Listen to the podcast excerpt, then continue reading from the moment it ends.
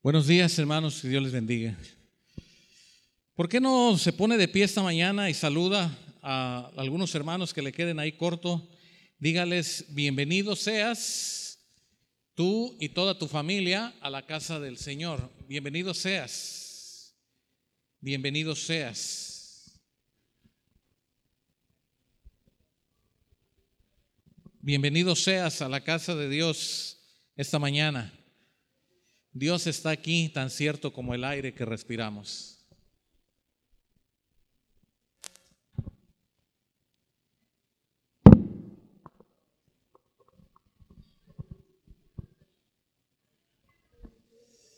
Qué gusto me da verlos a todos y saber de ustedes a través de la señal de internet. Qué gusto.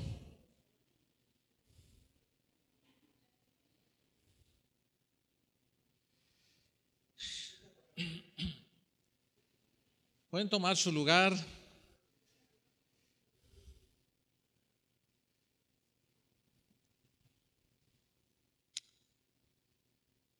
Adorando, adorando a Dios como hijos, adorando a Dios como hijos. Es el tema que toca hoy conforme a la serie que venimos estudiando, viviendo como hijos de Dios, viviendo como hijos de Dios. Y hoy vamos a hablar acerca de la adoración, adorando como hijos de Dios. ¿Están listos? Bien, voy a llevarles a un pasaje muy conocido. Es el Evangelio según Lucas. Es el Evangelio según Lucas capítulo 4.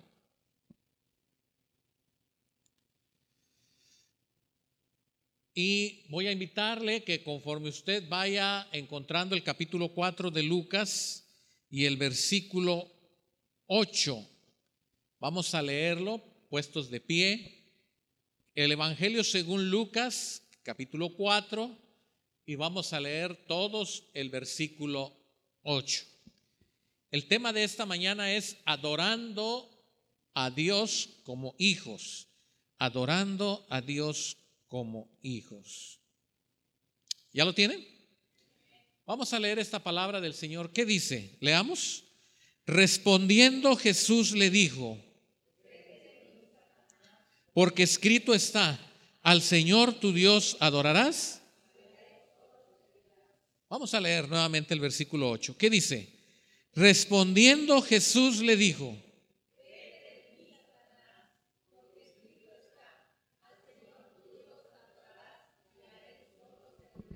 Pueden tomarse lugar. Adorando a Dios como hijos. Tuve la oportunidad, tuve la oportunidad de saludar en diferentes momentos, en diferentes lugares, de saludar a dos personas. Primera persona. Primera persona que daba gracias por el padre que tenía. Era una persona adulta, una persona que escuché estas palabras decir, de aquella persona adulta. Y decía, mi padre es mi adoración. Mi padre es mi adoración. Un ejemplo a seguir. Un hombre que me cuidó desde mi niñez junto con mi madre. Esto lo estaba diciendo para un tiempo del Día del Padre. Que trabajó para darme sustento en casa que se desvivió por llevarnos una vez al año que fuera de vacaciones y estaba escuchando aquellos halagos a la figura del Padre. Mi Padre es mi adoración. Pero escuché otra persona bajo las mismas circunstancias Decir, yo no tengo por qué celebrar el Día del Padre. Mi padre fue el peor. Un hombre borracho. Un hombre que golpeó a mi madre en presencia de nosotros. Un hombre que no trajo el sustento a la casa y mi madre tenía que salir a trabajar y en algunas ocasiones trabajar todo el día y parte de la noche para poder darnos una educación. Mi padre, un hombre que no solamente golpeaba, maltrataba a la familia y no sustentaba la casa, sino que daba, se daba el lujo de tener más mujeres. Mi padre, un hombre violento, agresivo, no tengo por qué celebrar al Padre.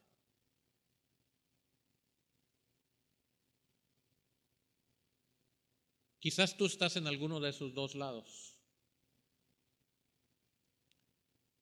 Pero quiero decirte que como hijos de Dios, tal vez esta mañana tú puedas estar, aún como hijo de Dios, en cualquiera de los dos lados. Y entonces usted va a decir, hermano, usted está diciendo una herejía. Dios no es un borracho, Dios no es una persona desobligada, Dios no es una persona que nos desampare, pero el Hijo se revela contra el Padre.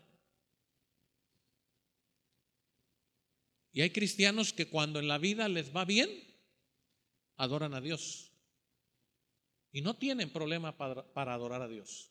Pero ¿y cuando te va mal? Entonces, escuchas palabras como decir, ¿por qué a mí? ¿Por qué yo? ¿Por qué si soy su hijo a mí no me bendice? ¿Por qué si soy su hijo a mí no me da? ¿Por qué si soy su hijo a mí no me cuida? ¿Por qué si soy su hijo no me dio sabiduría? ¿Por qué a mí que soy su hijo no lo único que le pedía era esto y no me lo dio? Y ese es un hijo que tiene una barrera para adorar a su Padre. Porque la abundancia, porque el gozo, porque la felicidad, es bien fácil poder adorar a la persona que nos trata bien. Pero cuando sentimos que alguien no nos trata bien, no es fácil. Por eso el tema de esta mañana es adorando a Dios como qué? Como hijos. Yo le quiero pedir que cierre sus ojos para orar al Señor esta mañana. Al Señor tu Dios adorarás y a Él solo servirás. Padre, gracias Señor por los que estamos hoy aquí. Gracias por los que han podido llegar hasta este lugar. Gracias por las mentes y los corazones que han estado en este lugar abriendo su corazón, abriendo su mente para darte gracias. Señor, bendice nuestra vida. Bendice, Señor, nuestro ser. Háblanos a través de tu palabra. Si hubiera hoy entre nosotros algún hermano enfermo, necesitado, alguna persona desesperada, cansada, afligida, alguien que a través de la señal de internet dice, no puedo más, no resisto más, necesito la ayuda del Señor. Padre, clamamos por esa bendición para él o para ella. Te damos gracias y oramos en el nombre de Cristo Jesús. Amén. ¿Qué hace diferente, hermanos, esta posición de los hijos de Dios en adorar o en no adorar? Bueno, es muy fácil, somos imperfectos. ¿Escuchó usted? Somos imperfectos. La carne nos vuelve qué? Imperfectos delante de Dios. Pablo tuvo que decir lo que no quiero hacer, eso hago. Y es esa carne que muchas veces se levanta sobre nosotros y nos impide adorar a Dios como hijos. Y es que la lógica, hermanos, es que la lógica es que cómo vas a rendir adoración a alguien que no te cuida, que no te protege, que no te orienta, que no te apoya, es muy, muy difícil para el ser humano pensar en dar honra a un padre en la tierra que no se ha portado bien como tal. Por eso usted va a escuchar muchas personas que dicen, yo adoro a mis padres, quiero a mis padres, pero ese es sinónimo de que los han tratado bien. Es muy difícil que usted encuentre a una persona que diga, quiero a mi padre, quiero a mis padres porque me han tratado mal. Es muy difícil encontrar gente así. Y los hijos de Dios muchas veces están en oposición, en rechazo a adorar a Dios, simple y sencillamente porque no estamos bien. Quiero ver con ustedes algunos ejemplos en la Biblia y quiero pedir que vayan conmigo al libro de Éxodo. El tema de esta mañana, para los que están siguiendo la señal a través de internet, adorando a Dios como hijos, adorando a Dios como hijos. ¿Qué no se supone, salud? ¿Qué no se supone que todo el tiempo tenemos que adorar? ¿Qué no se supone que todo el tiempo tenemos que hacer adoración? ¿Qué no se supone que siempre tenemos que adorar a Dios? Bueno, Éxodo 15. Éxodo 15, hermano.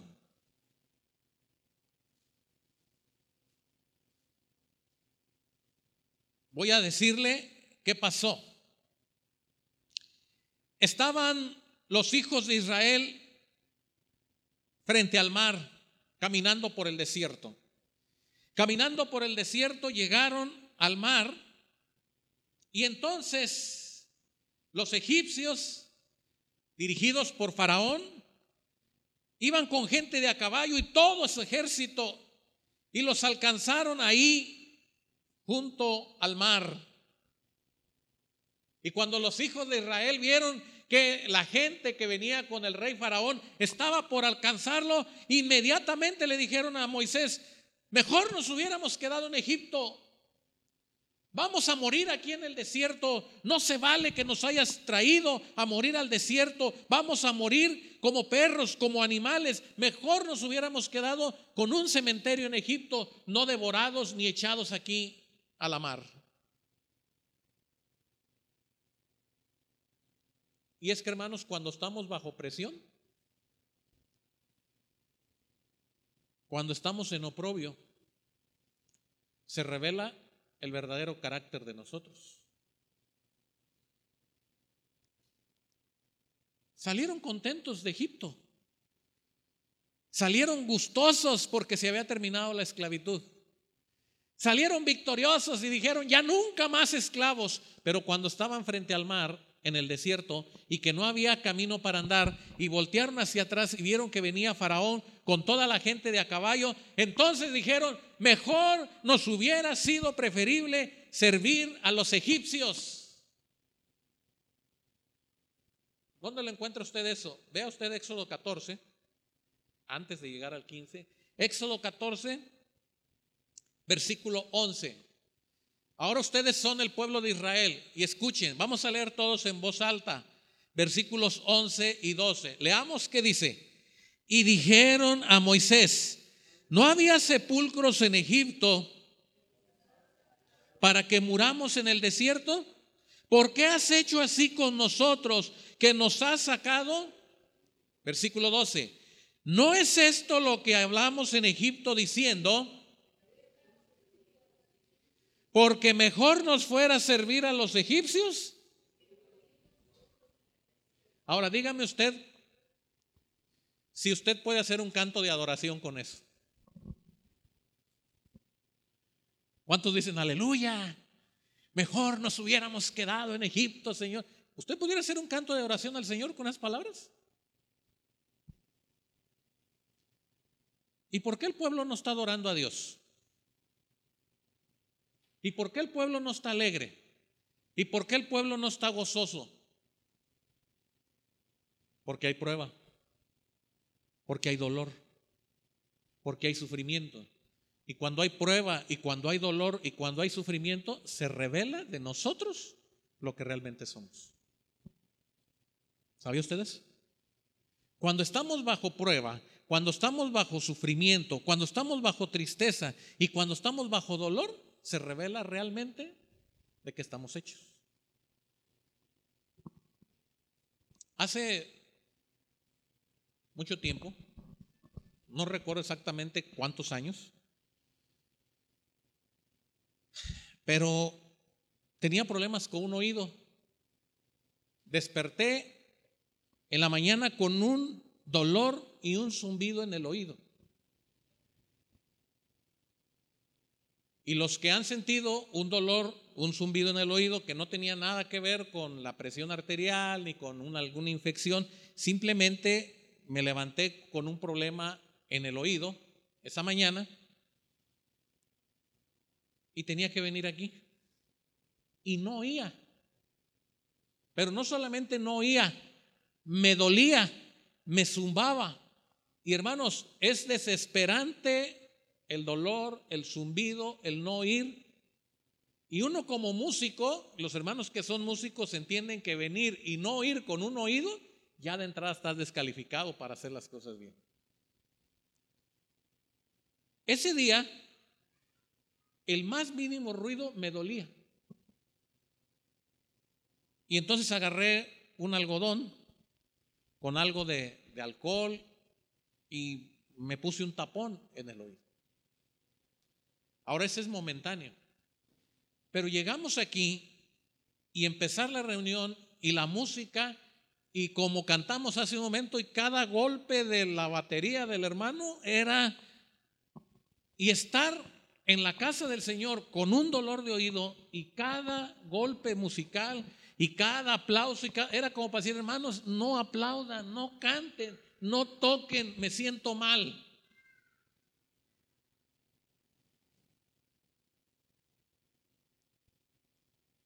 sientes que se te va a reventar el oído.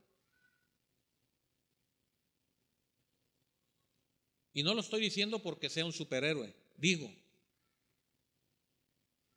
en esos momentos es cuando tú no quieres saber que existe el mundo, no quieres saber que existe la gente. Terminé de aquí y fui allá adentro, me acosté en un sillón y estaba yo con mi oído. Cuando la gente tiene dolor y sufrimiento, hermanos, se le ve en el rostro, ¿cierto o no? Se ve en el rostro. Tú puedes ocultar de que no desayunaste hoy. Tú puedes ocultar de que estás pasando tal vez alguna situación difícil. Tú puedes ocultar tal vez a lo mejor que se te hizo tarde para llegar a la reunión y, y bueno, ya te viniste un poco enfadado. Tú puedes ocultar muchas cosas, pero un dolor en el cuerpo es muy difícil de ocultar. Y cuando salimos de la reunión y la gente me, los hermanos que estaban ese día me decían que se, siente mal, se ve mal. Hubo una persona que me dijo, sí, sí, sí, le ve mal al hermano.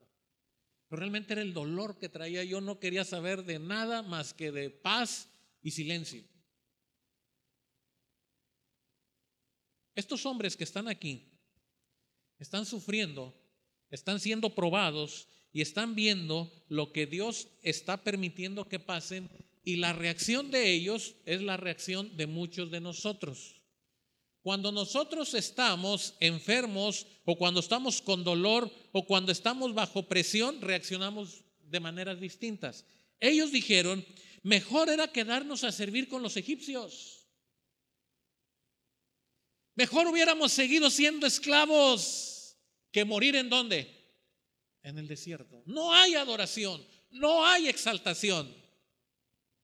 Versículo 13. Y Moisés le dice al pueblo, no temáis, estad qué? Firmes y ved la salvación que qué. Ahora, pregunto, ¿podemos hacer un canto de adoración con eso que está diciendo Moisés? Con el que está diciendo Moisés, sí. Estad firmes Vean la salvación que Dios va a hacer hoy con nosotros. Vean el poder de Dios que va a hacer con nosotros. Hay un pueblo que no está adorando, hay un pueblo que está sufriendo y hay un pueblo que está renegando y hay un pueblo que se está quejando. Hay un solo hombre llamado Moisés, él está adorando a Dios en medio del problema. Y esta mañana, hermanos, tal vez tú viniste a la casa del Señor y comenzamos el tiempo de alabanza y de oración y hay algunos que están adorando a pesar de sus problemas. Y hay algunos que tal vez ni siquiera pudieron adorar porque todavía están enojados porque Dios no ha contestado a sus necesidades. Por eso el tema de esta mañana es adorando como qué? Como hijos de Dios. Y vemos lo que está pasando con el pueblo de Israel. Ahora sí vamos a Éxodo capítulo 15. Entonces cantó Moisés. Ya cruzaron el mar, se abrió el mar, el mar puso tierra seca de por medio y el pueblo caminó y justo después del último que caminó, el mar se cerró. Eso usted lo puede leer en casa en el, en el capítulo 14 donde nos quedamos. Pero quiero que vaya en el versículo 15. Hay unas escenas de los niños de la clase de párvulos que cuando enseñan este, eh, esta lección de cuando está el pueblo cruzando el mar rojo, se ve uno que está colgando así y lo están agarrando de la mano y el agua está chapaleando ya. El último que cruzó y el mar, y se ven los caballos y hay esas figuras que hacen los que pintan esas escenas. Entonces, Ahora sí. Entonces cantó Moisés y qué? Y los hijos de Israel, ¿qué? Vamos, póngase de pie, vamos a cantar. ¿Qué le parece? Póngase de pie, vamos a cantar. ¿Sí? Versículo 1 al 7. Vamos a iniciar donde dice, cantaré yo a Jehová. Todos ustedes acaban de pasar ya el problema se hundieron los caballos, se hundieron los jinetes, se hundió todo el ejército contrario, no murió ninguno en el mar, no murió ninguno en el desierto. Ahora sí vamos a adorar a Dios. Digamos, cantaré yo a Jehová. ¿Ha echado en el mar? Jehová es mi fortaleza y ha sido mi salvación. Este es mi Dios Dios de mi Padre. Jehová es varón de guerra. Jehová es su nombre. Echó en el mar los carros de Faraón y su ejército y sus capitanes escogidos fueron hundidos en el mar rojo. Los abismos los cubrieron, descendieron a las profundidades como a piedra. Tu diestra, oh Jehová, ha sido magnificada en poder. Tu diestra, oh Jehová, ha quebrantado al enemigo y con la grandeza de tu poder has derribado a los que se levantaron contra ti. Enviaste tu ira, los consumió como hojarasca. Denle un aplauso al Señor esta mañana. Pueden sentarse. Y todo Éxodo 15 es un canto de adoración a Dios. Hay panderos, hay danzas, hay júbilo, hay gritos, hay gente que está levantando el nombre del Señor. Pero quise aclarar, hermanos, que eso es fácil. Adorar a Dios cuando Dios ha permitido que las cosas te salgan bien, es bien fácil. Hacía unas cuantas horas, el pueblo estaba quejándose en amargura y diciéndole a Moisés, prácticamente a Dios, ¿para qué nos trajiste a morirnos aquí?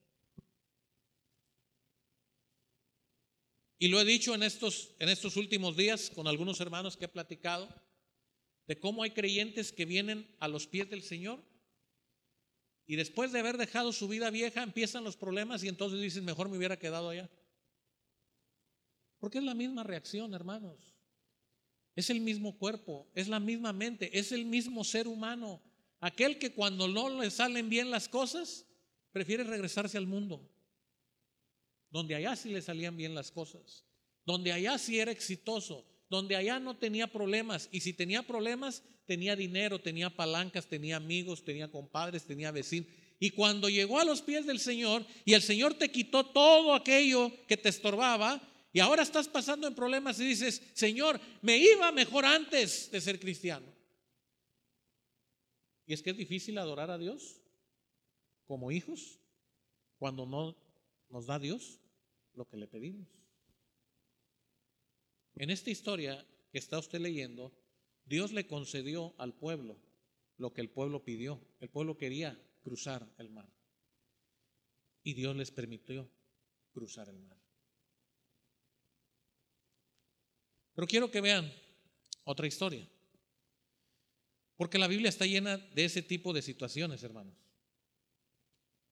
Vean conmigo en el libro de Génesis.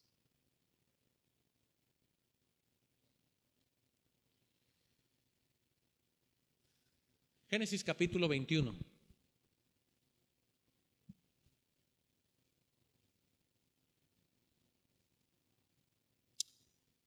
Es la historia de Abraham y Sara. Génesis 21.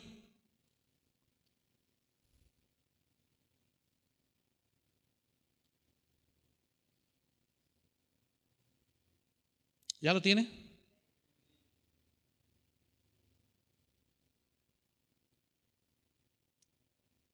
Y quiero que vean conmigo el versículo 1. Visitó Jehová a Sara, como había dicho. E hizo Jehová con Sara, como había hablado. Y Sara concibió y dio a Abraham, ¿qué? Un hijo en su vejez en el tiempo que Dios le había dicho. Y llamó a Abraham el nombre de su hijo, que le nació, que le dio a luz, Sara. Este llamó su nombre Isaac. ¿De cuántos años era Abraham? Viejísimo, dice la Biblia. Viejísimo Abraham y Sara para tener hijos, a diferencia de los demás. Sara sentía que era el escarnio del pueblo, porque las siervas, quienes estaban bajo el cuidado, la alimentación de ellos, podían tener hijos y multiplicarse, y Sara era estéril. Y el problema era Sara. Un día se le ocurrió y dijo, voy a morir y no conoceremos la sangre de la casa de mi esposo y entonces trajo una mujer para que estuviera con su esposo y pudiera engendrar un hijo y engendró un hijo que llamaron por nombre Ismael. Pero no era el plan de Dios. Y Sara, estéril, clamaba por un hijo. Y un día Dios le dijo, Abraham, tendrás tantos hijos que no podrás contar como las estrellas o como la arena del mar. Y Sara se burló. Y dijo, ¿cómo siendo viejos nosotros? ¿Cómo nosotros siendo viejos? Pero Dios hizo con Sara conforme le había dicho. Y dice el versículo 1 al 4 que Dios le permitió a Sara concebir un hijo a pesar de su vejez en el tiempo que Dios le había dicho. Ahora está ahí con su hijo. Y ahora ¿Quién está feliz? ¿Quién adora? ¿Por qué? ¿Por qué adora a Sara? Porque le dio Dios lo que. Ahora sí voy a la iglesia, hermano. Ahora sí, hermano. Ahora sí voy al templo. Ya Dios me dio lo que era. Hermano, si quiere yo mando a hacer un pozole, mando a hacer buñuelos, tostadas, pastel y arreglo y desarreglo. Horas. Y usted dice, ¿y qué le pasó al hermano?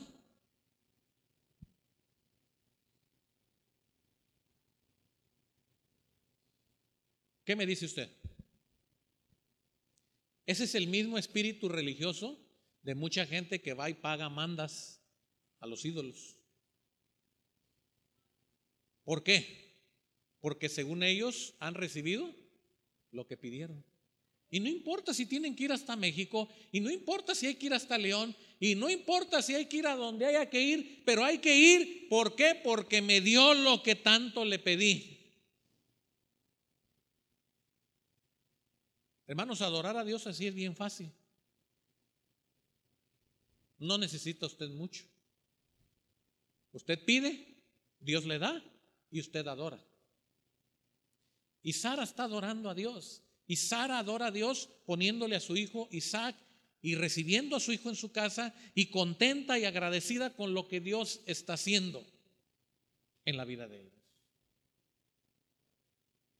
Pero ahora Dios cambia el plan. Y quiero que vean Génesis 22. Aconteció después de estas cosas, lo que le acabo de contar, que probó Dios a Abraham. Y le dijo a Abraham, y él respondió, heme aquí. Y dijo, toma ahora, ¿tú qué? Tu hijo, tu único Isaac, a quien amas, y vete a tierra de Moria y ofrécelo allí en holocausto, ¿sobre qué? Sobre uno de los montes que yo te diré. Y entonces, ¿usted qué haría? Señor, ¿para qué me lo diste si me lo vas a quitar? Así no, Señor. Ahora eso no está ahí en la Biblia. Pero ¿están seguros que ustedes, ustedes están seguros que no lo pensaron en algún momento? Señor, ¿para qué me lo diste?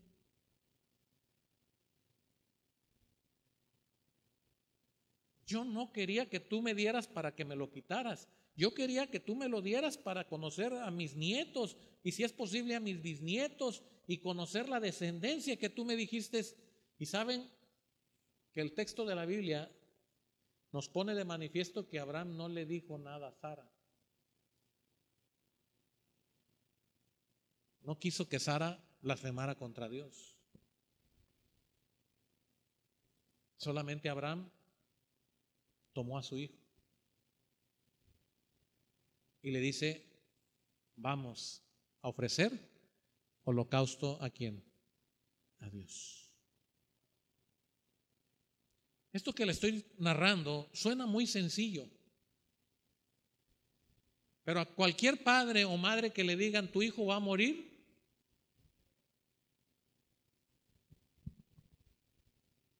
no sale a adorar a Dios. No sale a decir cantaré yo a Jehová porque se ha magnificado grandemente. Muchas veces no es posible. Porque el corazón, la mente, te dicen, ¿y por qué Dios te permite? Tú eres su hijo. No que Él te va a cuidar, no que Él te va a proveer, no que Él te va a sanar, no que Él te va a ayudar, no que Él... Y ese es el diablo, y ese es Satanás queriendo interrumpir tu adoración hacia tu Padre.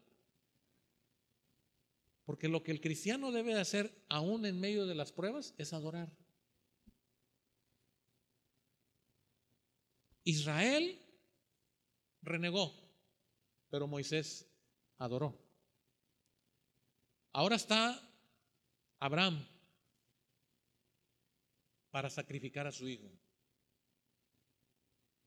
Y tiene que hacer la voluntad de Dios. Y entonces Abraham se levantó muy de mañana, estoy en el versículo 3, enalbardó su asno y tomó consigo dos siervos suyos y a Isaac su hijo, y cortó leña para el holocausto, y se levantó y fue al lugar que Dios le dijo.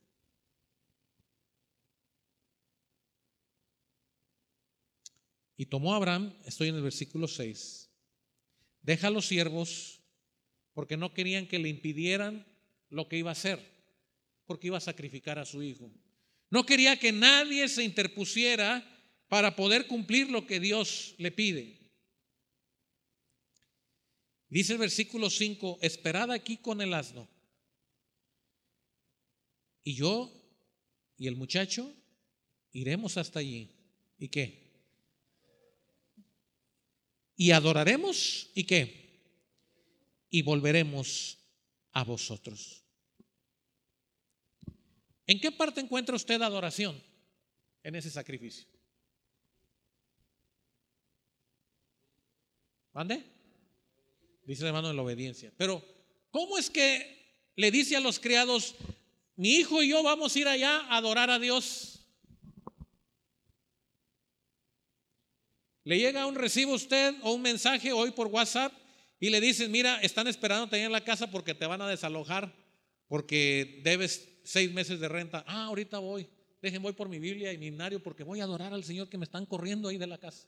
¿Quién dice así? Usted dice, voy a ver quién me presta dinero, voy a ver dónde consigo, voy a ver qué empeño. Usted inmediatamente actúa. Nadie, nadie carnalmente está pensando y voy a ir y adorar a mi Dios cuando me estén sacando los muebles a la calle. Eso es lo que está diciendo Abraham. Abraham dice, voy a ir y sacrificar, quitaré la vida de mi hijo ante mis ojos y yo, su padre, tendré que hacer eso, pero allí voy a adorar a Dios. ¿Quién está pensando en eso, hermanos? Es que es bien difícil pensar, adorar a Dios cuando las cosas no funcionan, cuando no están bien, cuando no es lo que nosotros creemos que Dios nos debe de dar. Es bien difícil que cuando alguien está muriendo y usted está viendo que se está muriendo, usted le diga, déjame adorar a Dios para agradecer por tu muerte, para agradecer. Es, es muy difícil hacerlo. Es muy difícil que cuando alguien está en un problema, no solamente de enfermedad, no solamente de económico, un problema familiar, y que usted le dice, mira, vamos y adorar al Señor juntos. La gente no quiere eso. La gente quiere solución a sus problemas. La gente quiere que se le resuelvan sus problemas. La gente quiere escuchar que tú le digas, no te vas a morir, te va a ir bien, vas a estar bien. Eso quiere la gente, que nosotros, los siervos, le digamos a la gente. Pero el Señor tiene su plan y tiene su voluntad. Y el Señor dice, aunque ande en valle de sombra de muerte, no temas, porque yo estoy contigo. Mira que te mando que te esfuerces y seas valiente, porque yo, Jehová, tu Dios, estaré contigo. ¿Por qué? Por donde quiera que vayas. La pregunta es, ¿Dios está con Abraham? No, pues yo siento como que el Señor se fue de vacaciones. Pregunto, ¿Dios está con Abraham? Sí, claro que está con Abraham. ¿Dios estaba con Israel? Sí, claro que estaba con Israel. Pero son momentos especiales, son momentos únicos para poder adorar a quién? A Dios. El tiempo de la aflicción, el tiempo de la amargura, el tiempo del dolor es un momento perfecto para voltear tus ojos a Dios y adorar, humillarte ante el Señor y decirle, Señor, te alabo y te bendigo aunque estoy mal. Eso es lo que Dios quiere de nosotros como hijos, que la verdadera adoración no sea solamente cuando estamos bien. Por eso el Señor tuvo que decir, este pueblo de labios me honra, pero su corazón está lejos. Qué hermoso aquel canto del hermano que dice, levanto mis manos aunque no tenga fuerzas. Levanto mis manos aunque tenga mil problemas. Levanto mis manos porque no puedo hacer otra cosa más que adorar a Dios en medio del problema. Y el Señor está mirando la vida de Abraham. Versículo 6, tomó Abraham la leña del holocausto, la puso sobre Isaac su hijo, y él tomó en su mano el fuego y el cuchillo, y fueron ambos juntos. Entonces habló Isaac a Abraham su padre y dijo, Padre mío, y él respondió, heme aquí mi hijo. Y él dijo, he aquí el fuego, y la leña, mas ¿dónde está el cordero para el holocausto? Y respondió Abraham, Dios se proveerá de cordero para el holocausto, hijo mío. Y cuando llegaron al lugar que Dios le había dicho, edificó allí Abraham un altar y compuso la leña y ató a Isaac su hijo y lo puso en el altar sobre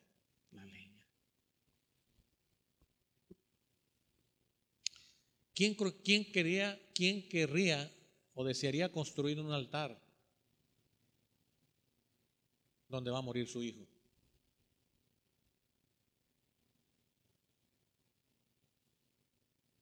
¿Quién estaría dispuesto de adorar al Señor? Hermano, vamos a cantar. Cantaré a Jehová porque se ha magnificado. Y usted por más que lo anime, quizás él no va a adorar. ¿Por qué? Porque está pasando por dolor. Porque está pasando por sufrimiento. Porque está pasando por un momento cruel en su vida. Y que quizás no tiene ganas de adorar. Y que quizás usted lo justifica y dice, ¿cómo va a adorar después ¿Cómo va a adorar después que le dijeron, arregla tu casa porque en la tarde te morirás? ¿Cómo le va a gustar a alguien adorar que después de 15, 20, 40 años de estar trabajando le dijeron, ya no trabajas más, estás liquidado? ¿Cómo alguien se va a poner a adorar a Dios cuando llegó a su casa y la vio quemada, reducida a cenizas? ¿Cómo le pide usted que ponga a cantarse y a brincar de júbilo y de alegría? No sea cruel. ¿Cómo le pedimos a Abraham que construya un altar y que edifique un lugar de adoración donde va a sacrificar a su hijo? Eso es inhumano de parte de Dios. Y allí es cuando el hombre, la mujer, el Hijo de Dios reclama y dice, Señor, ¿por qué yo? ¿Por qué a mí? ¿Por qué no el hermano fulano? ¿Por qué no la hermana perengana? ¿Por qué no aquel hermano? ¿Por qué, ¿Por qué yo, Señor? Y es cuando cambias tu adoración por queja, por molestia. ¿Por qué me tocó a mí, Señor? Abraham está solo en el lugar con su hijo. Vamos hacia el final. Versículo 12. Y dijo el ángel de Jehová, no extiendas tu mano sobre el muchacho, ni le hagas nada. Y esta oración que sigue, hermanos, literalmente no tienen explicación. Dice, porque ya conozco ¿Qué? Vamos a leer otra vez esa parte final del versículo. Dice, porque ya conozco, por cuanto no me rehusaste,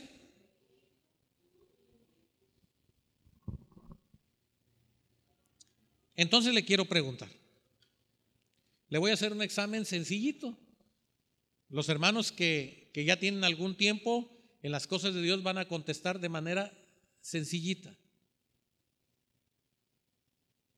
¿Dios es todopoderoso? Bien. ¿Dios está presente en todos lados al mismo tiempo? ¿Dios lo conoce todo? ¿Pasado, presente y futuro? Ok. Entonces, ¿por qué dice ahí? Ahora conozco que temes a Jehová, tu Dios. Ah, pues es que eso Dios no lo sabía.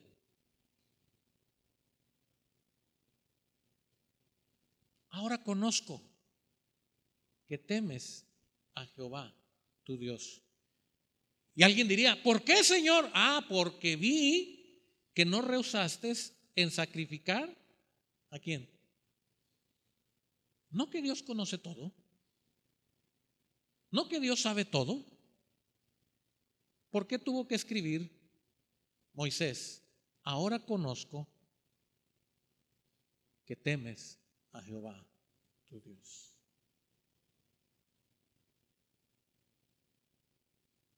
Hermanos, la adoración a Dios jamás va a ser en secreto. La adoración a Dios jamás va a ser donde no se pueda ver. La adoración a Dios siempre va a ser algo que nosotros tenemos que reflejar. No es de que usted va a buscar un ataúd ahí y se va a encerrar y ahí va a adorar usted a Dios y sale del ataúd y ya no pasó nada. Dios no trabaja así. Dios cuando hace las cosas las hace a la vista de quién? De todos. Cosas buenas y cosas malas. Cosas favorables y cosas desfavorables pasan a la vista de quién. Y la exaltación y la adoración es exactamente igual. Cuando Dios quiere que su pueblo adore, lo va a hacer en público. ¿Y te va a llevar a aguas profundas? ¿O nos ha de llevar a aguas profundas para que adoremos y la gente vea la gloria de Dios. ¿Cuántos dicen amén? Es así, hermanos. Los ángeles que están, Dios conoce todo, pero los ángeles no. La Trinidad perfecta de Dios sabe lo que está pasando en la vida de Abraham, pero los ángeles no, porque los ángeles no son todopoderosos ni, están en todas partes al mismo tiempo, ni, es, ni conocen los corazones de todos. El único que puede es Dios. Y los ángeles que sirven a Dios están viendo la vida de Abraham y están viendo lo que está pasando en la tierra y ellos están viendo adoración en la vida de Abraham. Porque usted va a decir, no hay más en el cerro, los siervos se quedaron metros allá abajo, el único que está es Abraham con su hijo, pero los ángeles en el cielo están viendo que un hombre en medio de problema, de amargura y de aflicción está adorando a Dios. Por eso comenzamos con lo que Dios, por medio de Jesucristo, le dice a Satanás, al Señor tu Dios adorarás. ¿Y qué? Debe de haber evidencia, hermanos, de que somos hijos de Dios, porque adoramos aunque estemos en mil problemas. Cualquiera que usted venga y le diga, soy cristiano, hijo de Dios, ¿me va bien? Va a decir, ah, sí, sí, te creo que te va bien. Sí, por eso vas a la iglesia, sí, por eso cantas, sí, por eso vas a congresos, sí, por eso compras libros, sí, por eso escuchas música cristiana, porque sé que Dios te trata bien. Ese fue el argumento con el cual Satanás se presentó delante de Dios y le dijo, Job te alaba, Job te adora, Job mata becerros todos los días porque tú lo has tratado bien. Por eso te adora. Por eso está Él todos los días en oración. Por eso Él no se mide en quemar sacrificios porque tú le has bendecido con muchísimas cosas. ¿Quién no te va a adorar así?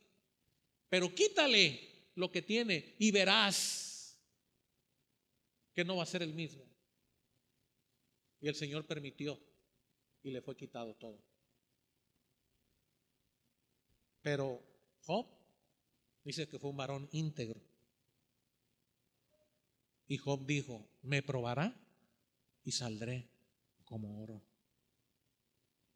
Ese es un Job que está adorando a Dios a pesar de que perdió hijos, a pesar de que perdió siervos, a pesar de que perdió animales, a pesar de que perdió su salud. Job adora a Dios y Dios le está diciendo a Satanás, eso es eso es lo que quiero de mis hijos, que me adoren aunque no les esté yendo bien. Esa es la adoración de los hijos de Dios.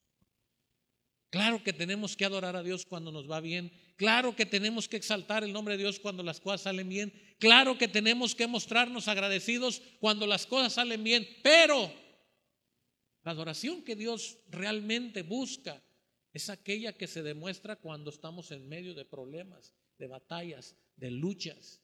Y que tú puedes decir al Señor adoro, aunque tenga mil problemas.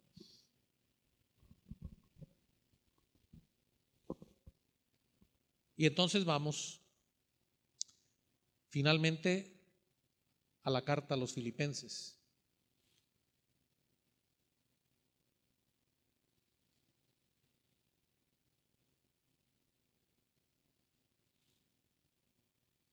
Capítulo 4. Estos son versículos que he utilizado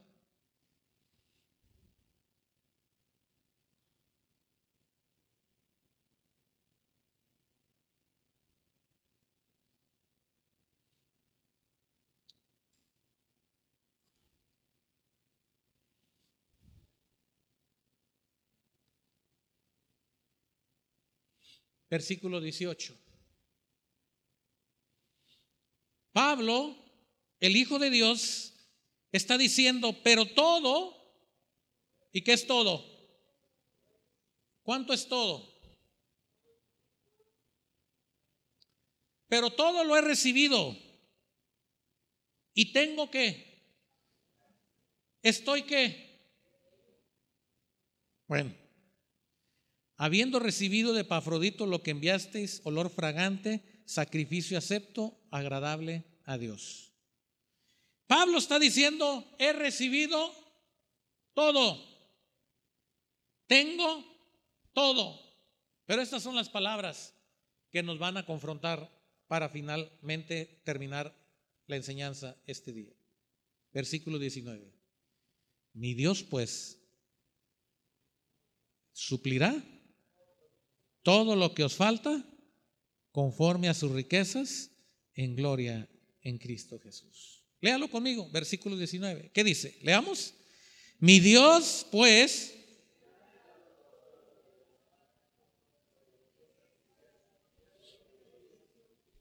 Esa es la verdadera adoración, hermanos. Pablo dice, lo he recibido todo. He recibido todo lo que ustedes me han querido enviar, lo he recibido todo. Pero si algo falta, ¿qué? Ah, pues les hablo a los hermanos de Macedonia. Bueno, les hablo a los hermanos de Éfeso. Bueno, les hablo a los de Capadocia. Eso no dice Pablo. Dice, todo lo he recibido y gracias por lo que me enviaron. Pero si algo falta, mi Dios pues suplirá todo lo que falta. Esa es la verdadera adoración, hermano. Así es como adoramos a Dios como sus hijos. Que cuando tenemos escasez, que cuando estamos en escasez podemos decir, mi Dios suplirá todo lo que falta. Y eso no es decretar positivamente, hermanos. Porque hay gente que piensa que diciendo y repitiéndolo y repitiéndolo se le va a hacer. No, esa es una cuestión de fe. Porque usted no sabe cuándo va a suceder eso. Lo que sí estamos seguros es que Dios va a suplir todo lo que a ti y a mí nos haga falta para hacer la voluntad de Dios. No para hacer nuestra voluntad, para hacer la voluntad de Dios. Cuando tú llegas a ese punto en tu vida, tú estás adorando a Dios como hijo.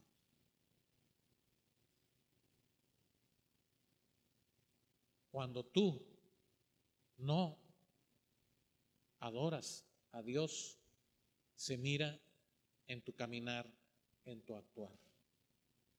Y sale lo peor de ti. Y te enojas, y te molestas, y te exaltas Cuando no estás en la voluntad de Dios, las cosas no van a suceder aunque tú te lo propongas. Esa es la gran diferencia, hermanos, de estar tranquilo.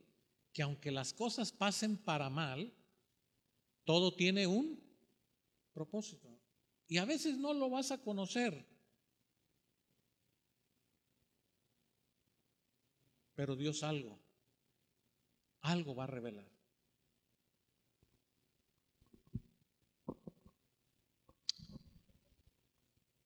Termino contándoles algo. Hace dos años estábamos en Veracruz y Ángel, estaban pasando una película en los cines, una película de, Spider-Man, algo así. Era un estreno. Y Ángel dijo, allá en Veracruz con la familia vamos a ir a verlo. Entonces checaron en el internet y dijeron tal día a tal hora. Y nos fuimos. Y todos los que íbamos, íbamos a ver la famosa película, el estreno, lo que fuera. Y llegamos al cine y nos dicen, no, ya no está en la cartelera y en ese horario se pasó a otro horario a las nueve de la noche. No, pues ¿qué vamos a hacer hasta las nueve de la noche? si era la tarde. Pues ya nos metimos y vimos otra cosa, no sé. Pero Ángel estaba muy molesto y dijo, no es posible, ¿por qué ponen ahí en el, el horario y esto y lo otro? Y entonces fuimos a Tlaxcala, después de haber estado en Veracruz, fuimos a Tlaxcala y dijo Ángel, en Tlaxcala vamos a ver la película. Y resulta que fuimos a Tlaxcala y no había Cinépolis con la famosa película. Pero otro día íbamos a estar en Pachuca. Y entonces, desde que íbamos por el camino, ya él iba viendo dónde estaba el cine más cercano a donde nos íbamos a quedar, porque ya sabíamos dónde íbamos a dormir. Y él está viendo dónde. Y entonces dice, jefe, Así me dice, jefe, vamos a comprar los boletos por internet. Y así no hay pierde de que nos ganen las entradas. Y vamos a ir a la segura. Y, Bueno, ok. Llegamos al hotel, todavía ni siquiera dejamos las maletas y él ya estaba ahí comprando los boletos. Y entonces compramos los boletos y ahora sí, para las tales horas de la noche vamos a ir al cine porque ya tenemos los boletos.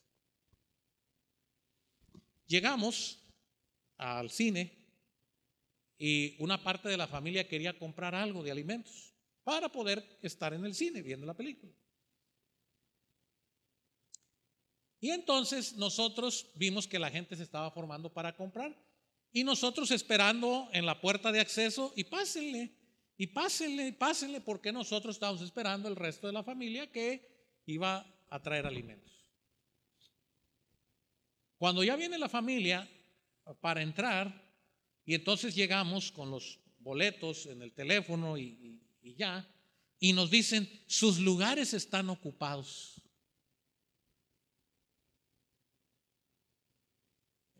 ¿Cómo que los lugares están ocupados? Pues si los compramos hace tres horas, cuatro, sus lugares están comprados.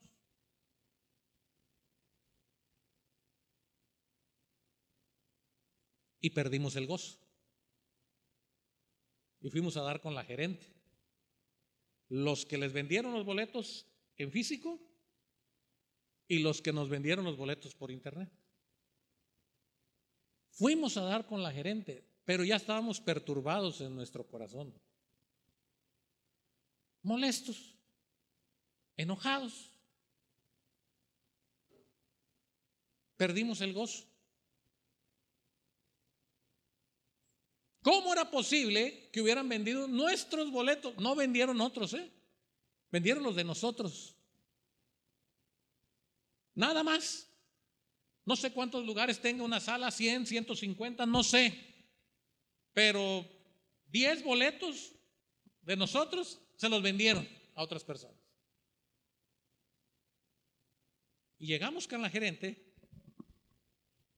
y los que habían comprado los boletos, que tenían los mismos números que nosotros, nosotros los vimos cuando ellos llegaron y compraron sus boletos, vimos esas familias. Lo cual significaba que ellos habían comprado mucho después que nosotros.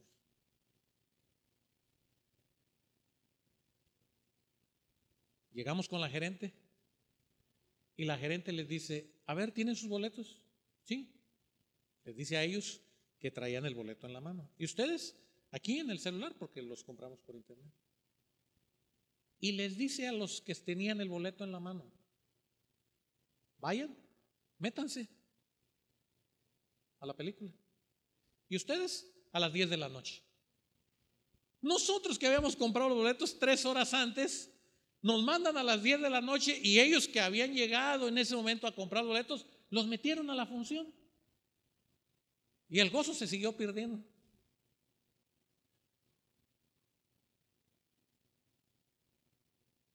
Porque cuando las cosas no salen bien, uno reclama justicia. ¿Cómo terminó la historia? Nos devolvieron las entradas y todavía nos regalaron unos boletos de cortesía, unas palomitas, nos dieron chucherías. Pero otro día nosotros ya no estábamos ahí, vamos a ir al estado de Hidalgo. Nos dijeron, no, unas cortesías para que vengan mañana a ver la película. Llegamos al hotel sin cenar, sin película, enojados, Les dimos los boletos a los que trabajan ahí en el hotel, a ellos se los regalamos. Dijeron, miren,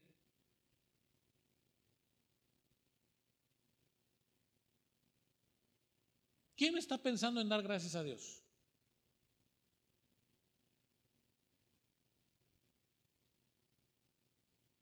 Pero con mi hermano dijimos a otro día, ¿quién sabe de qué nos libró? Dios. No la pudimos ver en Veracruz. No la pudimos ver la película en Tlaxcala. No la pudimos ver allí. Y bueno, al menos yo no la pude ver jamás. Pero si de algo estoy consciente es que me enojé. Yo reclamé mi justicia, tenía mi justicia. Pero dijimos con mi hermano Samuel, algo Dios no quiso que nosotros hiciéramos y no lo permitió. Después uno tiene que agradecer a Dios.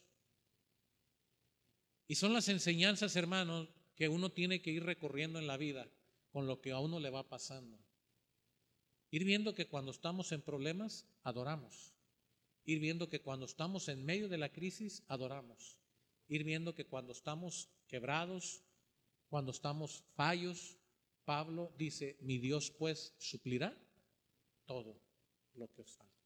No lo entiendo, no lo comprendo, no es justo, no sé por qué yo, pero adoro a mi Dios, porque Él sí sabe, porque Él conoce pasado, presente y futuro.